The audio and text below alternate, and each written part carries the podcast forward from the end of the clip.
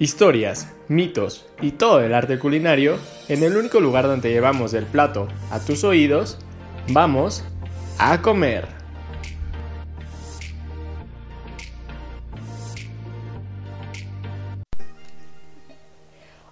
Muy buenas tardes, buenos días, buenas noches, no importa el día, la hora que nos estén escuchando.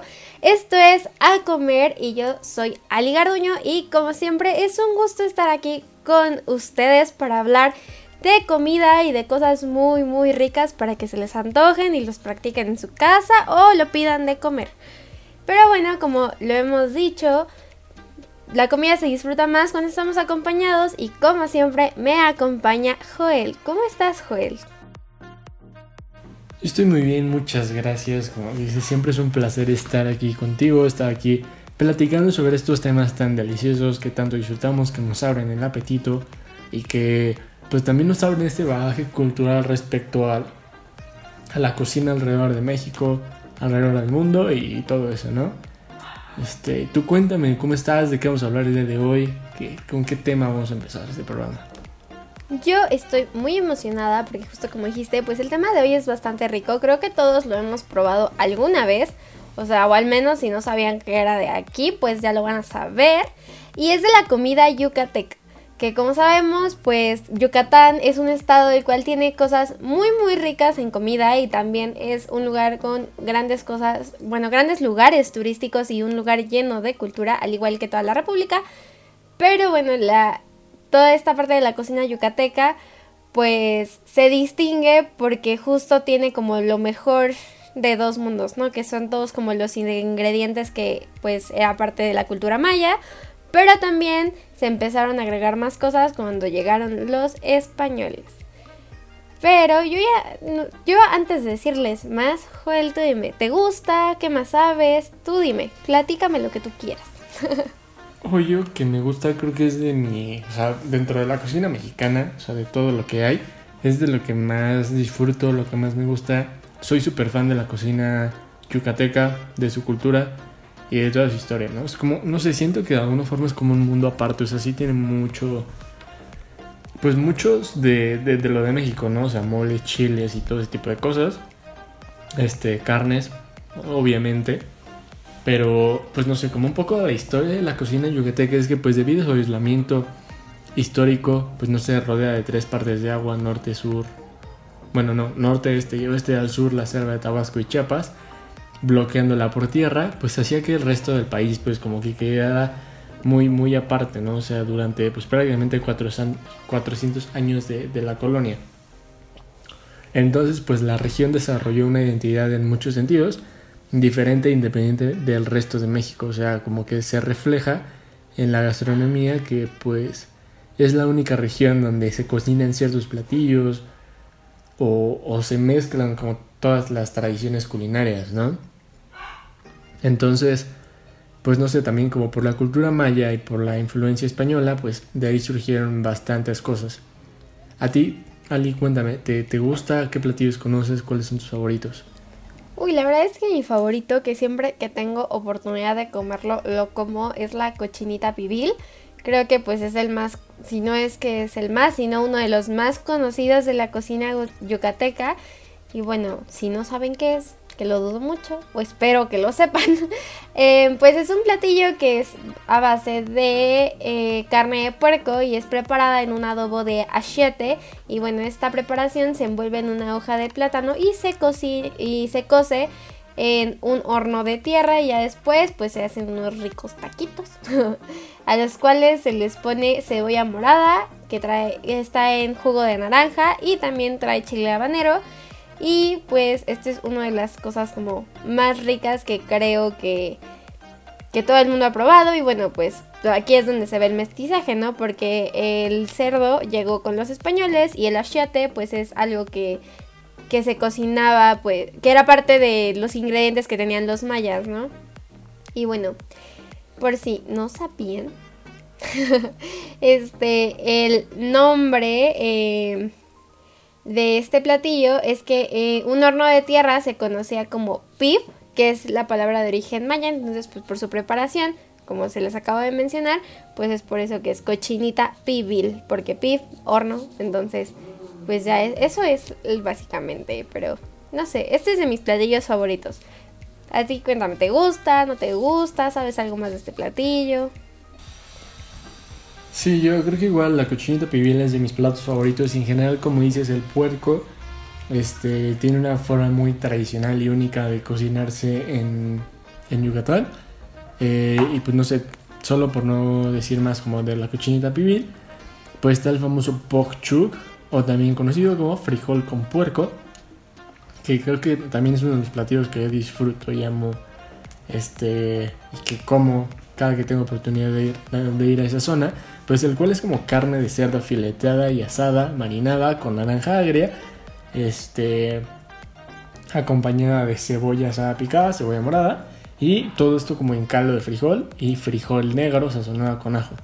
A veces se le llega a acompañar con una salsa llamada schnipek, o sea, nariz de perro, la verdad no sé por qué se le llama así, pero que consta de jugo de naranja agria, tomate, cebolla y cilantro, la cual le da un sabor único, espectacular y muy, muy delicioso a pues a este platillo, ¿no? Entonces, pues no sé, también aparte de pues de esto creo que también los albutes y panuchos creo que se pueden este cocinar con cualquier proteína, ya sea pavo, pollo, aguacate o así.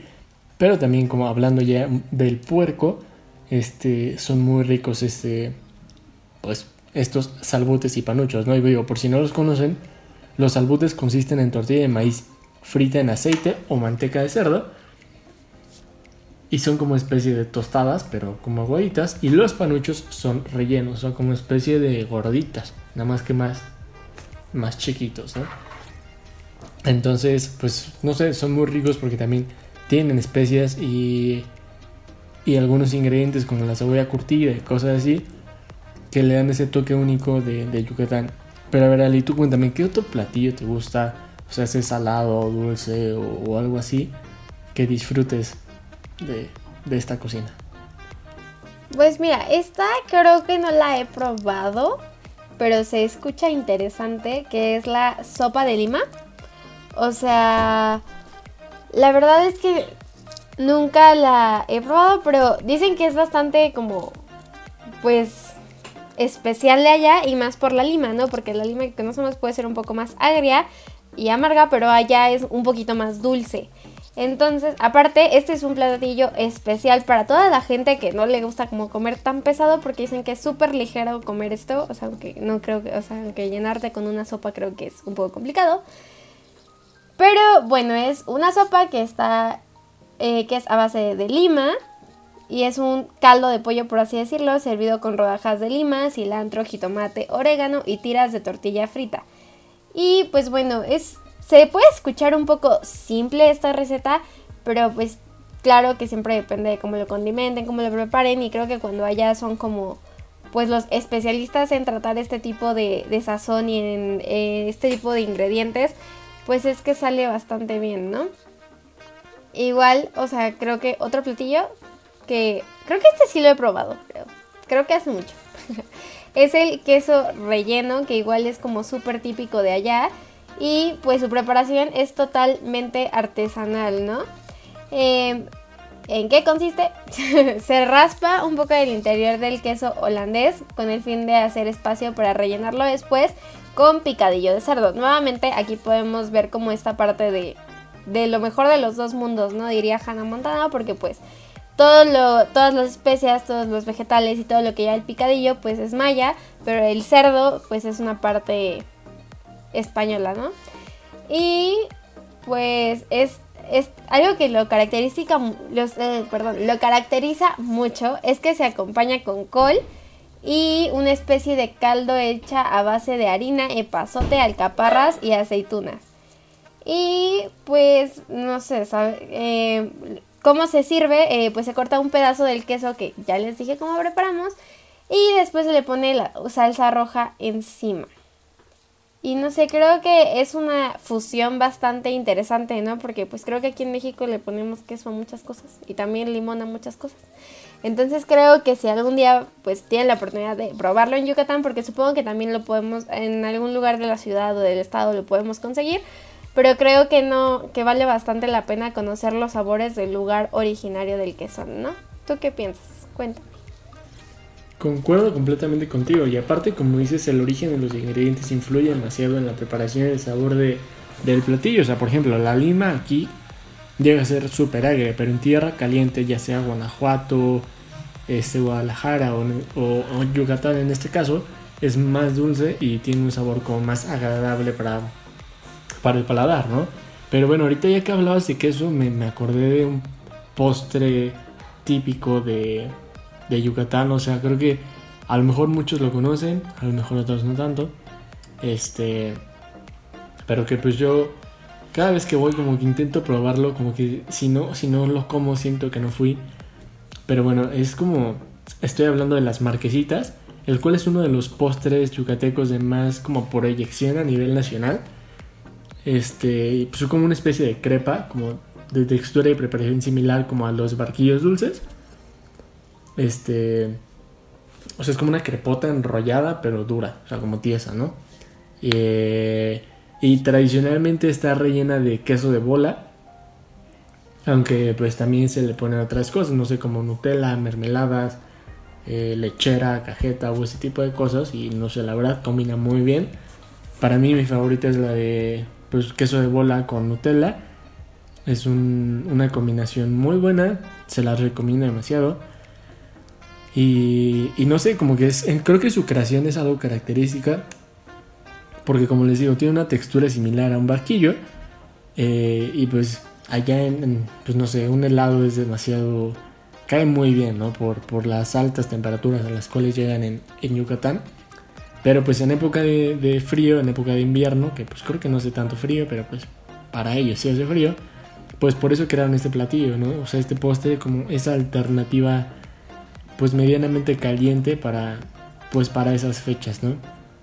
También un postre este como muy característico del cual le ponen su, su toco, su, toco, su toque, es, este uno que le llaman este caballero pobre, el cual es un dulce elaborado en base como a pan tipo francés, o sea, tipo pan francés, endulzado con almíbar y aderezado con pasitas y canela. También se los recomiendo demasiado, es muy muy rico.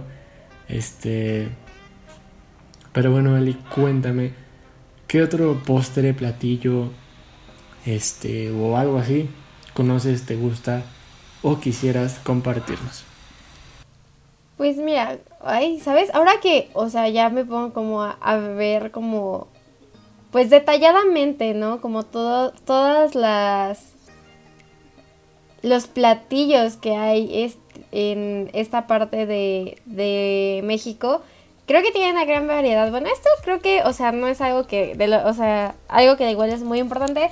Es el, de hablando de los postres, es el dulce de papaya, el cual pues es también muy característico de la gastronomía yucateca y pues es uno de los favoritos. Y pues este dulce es súper frecuente en los altares del Día de Muertos, que justo pues ya, ya no pasa como pues ya no falta tanto más bien. Y pues, ay, ya se me está, me trabo, disculpen audiencia, pero bueno, este, lo bueno de este dulce es que a pesar de que se hace más durante la época del Día de Muertos, es que siempre se puede preparar porque la papaya es una fruta que siempre hay, o sea, no importa si es agosto si es junio, o sea, hay. Entonces creo que es, sí, bueno, aquí dice. No me hagas esas caras porque te lo juro. Y bueno, igual otra, otro platillo que está como usualmente en épocas de, de esto del Día de Muertos es un tamal que se... Ay, se me fue cómo se llama. Ah. El pibipollo, que es la comida tradicional del Día de Muertos. Y bueno, si visitas eh, Yucatán entre esas fechas. Es una especie de tamal horneado y es gigante, bueno, enorme, ¿no? Y se prepara para justo recibir a los muertos. Es allá como, pues creo que esperan más el pibi pollo que el pan de muerto, ¿no? Aunque no lo sé, a lo mejor lo acompañan los dos. Pero bueno, al igual que la cochinita, se prepara tradicionalmente bajo tierra. Y pues actualmente pues ya como pues la tecnología ha avanzado tanto, también lo pueden cocinar en el horno. Y pues se recomienda que este, este eh, tamal, que como vimos pues tiene ciertas especias porque igual dice pibi, pero es de pollo pues también se puede acompañar con chile habanero. ¿Tú sabías esto? La verdad es que yo nunca lo había escuchado, o sea, como que recibieran el Día de Muertos con este platillo. Es algo nuevo para mí, pero creo que es bastante interesante cómo tienen, cada estado tiene sus tradiciones, ¿no? Sí, concuerdo. Cada, cada, estado, cada persona, cada, casi casi cada familia tiene como sus tradiciones alrededor de la cocina. Este, pero no, no sabía yo, yo creí como que lo tradicional en todo México era el pan de muerto y, algo así.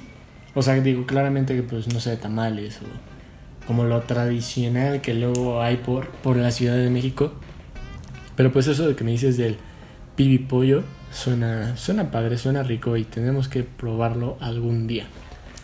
Pero bueno, también algo muy tradicional de, de la gastronomía yucateca pues no solamente son los alimentos, sino también las bebidas. Y en este caso hablando del pozol. O sea, como que en contexto de la cocina yucateca, por pozol se entiende una preparación líquida hecha de maíz blanco nixtamalizado. Este, tradicionalmente pues era como un alimento de campesinos mayas que pasaban el día trabajando en su milpa. O sea, y además de que calma la sed bastante, los asientos eh, son comestibles y pues no sé, te, calma el hambre y la sed, ¿sabes? Entonces, creo que es algo muy rico y no sé, yo en, por gustos propios se los recomiendo mucho, obviamente con azúcar, o sea, para que no quede un poco desabrido, y con cacao rallado o coco rallado, también depende de sus preferencias. Este. Y pues no sé, se los recomiendo mucho. Cuando tengan la oportunidad, vayan y compren pozol en, en Maya en Maya, en Yucatán, igual se me está trabando la lengua. Ese, que igual, no sé, es muy rico, o sea, es una, bebida tradicional. Y otra bebida la cual no se puede quedar atrás es el agua de chaya. Este, y es una bebida refrescante preparada con hojas de chaya, o sea, es una planta. Entonces es lo que le da el nombre y la cual la hace como tan refrescante. Y pues que puede ser complementada con jugo de piña o pepino y azúcar y es una bebida saludable, también muy nutritiva, ya que tiene hierro, fibra, calcio y potasio y así. Pero pues principalmente yo se la recomiendo por su gran y delicioso sabor y la verdad cae muy bien con los calores que hace por allá. Entonces se la recomiendo bastante, creo que tanto con naranja como con, piña sabe muy bien la verdad.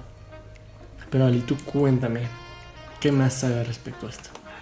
Justo como esto, las bebidas creo que no son las únicas dos. O sea, por ejemplo, hay otro que se llama el. Disculpen, no hablo maya. Se llama Extaventún, que se trata de un licor que es elaborado de manera artesanal con miel fermentada de abeja y que estas abejas se alimentan con la flor de. Ay, ya, por favor, nombres raros ya no, pero bueno, ya. Extaventún. Y pues también, este, pues se puede acompañar creo que con ron y con anís. Entonces, pues no sé, es una combinación bastante extraña. Bueno, no extraña, no la he probado, no sabría decirle si es extraña. Pero creo que es bastante curiosa, ¿no? Y como hemos visto, creo que, que incluso, o sea, por ejemplo, eso de darle a las abejitas este, específicamente una flor, es como mucho de, de una tradición, de un trabajo artesanal. Y creo que eso es algo que, antes de seguir como con otros platillos, o sea, es algo que debemos como valorar en nuestra cultura, porque, bueno, como bien saben, ya está a punto de ser este 16 de septiembre. Entonces, pues creo que es muy importante justo ahorita darnos el tiempo de conocer, o sea, si bien, no sé, por ejemplo, aquí en la Ciudad de México es todo un una tradición comer pozole el 16, seguramente allá es comer cochinita o cosas así, pero eh, conocer como todo este trasfondo histórico que tienen los platillos y conocer toda la diversidad, o sea, creo que es, son cosas como muy importantes que tenemos que hacer como mexicanos, ¿no? Porque pues ser mexicano no solo es pues haber nacido en este país, sino también es darte la oportunidad de conocer cada cosa que la cultura tiene y pues creo que México tiene una de esas culturas que no solo es una, o sea, es tan vasta, hay tantas dentro de un mismo territorio que de verdad vale la pena ponerse a preguntar, a buscar todos estos tipos de platillos. ¿No lo crees? Sí, la verdad concuerdo completamente contigo. La, la, diversidad gastronómica, como ya les hemos mencionado, es muy importante. No se queden solamente, no sé, con opiniones o con comentarios, sino que ustedes mismos pruébenla y estén abiertos a probar y conocer nuevas cosas. No sé, por ejemplo, pues si no te gusta el pescado, pues aún así dale como esa oportunidad, ¿no? O sea, no porque no lo hayas probado significa que está feo, sino que pues puede que te guste, te termine gustando. Y, y así, ¿no? O sea, pues igual no sé, el puerco, la res o así, en general diversos platillos que pues no conoces y digas que no te gustan, pues no. O sea, la idea es como que conozcas y, estés abierto a probar nuevas cosas, ¿no? Y bueno, creo que también eh, algo que mencionamos un poco ya hablando de diversidad culinaria, pues es como ya les hemos platicado, el mole es algo muy tradicional de, de, México, eh, poblano, oaxaqueño o así, pero en este caso eh, de Yucatán, ellos tienen algo a lo cual le llaman recado. Es como una preparación en pasta o polvo, este producto como de la molienda y pues posterior mezclado como de diversas especias con el objetivo de obtener un sazonador que le aporte sabor e identidad a un platillo específico. O sea, pues ya como más bien depende cómo lo pronuncien, recado, recado y todo eso. Pero pues ya tradicionalmente los recados son adquiridos en mercados donde son elaborados de manera artesanal usando metates, molinos de especias y comales. También existen los recados industrializados, pues ya que tienen como la ventaja de poder ser conservados por más tiempo y exportados. Uno de los más famosos es el recado negro, el cual se trata de una mezcla de pimientas, ajo, achete, orégano, comino, pasote y muchas más este, especies más, creo que son demasiadas. También se les agregan tortillas y chiles secos carbonizados hasta obtener una masa homogénea de un color negro intenso, muy aromático y de sabor fuerte. Este. Y pues en general, como hay de distintos colores: rojo, blanco, mechado y para papazules. Este, los papazules son algo parecido a los albutes y a los panuchos. Eh, pero, pero bueno, o sea, como que ya dependiendo de cada uno del color que lo quieras y la preparación que, que, gustes, pues ya le vas poniendo pues el ingrediente, ¿no? O sea, por ejemplo, si lo quieres verde, le pones la pepita de calabaza. Si lo quieres rojo, le pones achiote. O si lo quieres blanco, pues solamente le pones como la pimienta de Castilla, la cual le da ese toque característico, ¿no? Pero bueno, Ali, tú cuéntame un poco más de, este increíble tema, por favor. Bueno, uno de los últimos platillos que yo te traigo es el puchero de tres carnes, que es uno de los guisos, pues dicen, ¿verdad? Más saludables y populares en Yucatán, debido a que tiene una gran variedad de ingredientes. Por ejemplo, tiene varias verduras como la calabaza, la zanahoria, la papa, el camote, el chayote, entre otras. Y además, como dice el título de este platillo, pues tiene tres tipos de carne, que es pollo, puerco y res. O sea, creo que, que o sea, de verdad, cada vez que hay, hay platillos que, por ejemplo, que hemos platicado ahorita que yo no conocía y digo, wow, de verdad que boba soy por no, no probarlos aún, porque de verdad creo que hay tanto sazón aquí en México. Pero bueno, esto es como de los últimos que yo tengo y creo que valdría la pena probarlo, ¿no? Y justo como decías, pues de, de la especie, especia, perdón, esta que, que, pues mencionaste, pues justo hay un platillo que se llama relleno negro que puede ver, se puede ver medio extraño porque pues es negro, este, pero bueno, es carne de pavo y tiene justo recado negro y pues se se puede comer solo o en tacos o en torta o en panuchos o en lo que ustedes quieran. Pero bueno, esto ha sido por los platillos de hoy. Coman rico. Sí, como, como dice Ali, esto ha sido todo por el episodio de hoy. Prueben cosas nuevas, dejen abierto su paladar hacia, hacia nuevas experiencias. Pero bueno, nos escuchamos la siguiente semana y no olviden escucharnos a través de Spotify como Fuera del Aire y por frecuencias.mx. Nos vemos y buen provecho. Es hora de levantar la mesa. Si quieres conocer más sobre el origen del sazón y el sabor, no te pierdas el siguiente llamado a comer.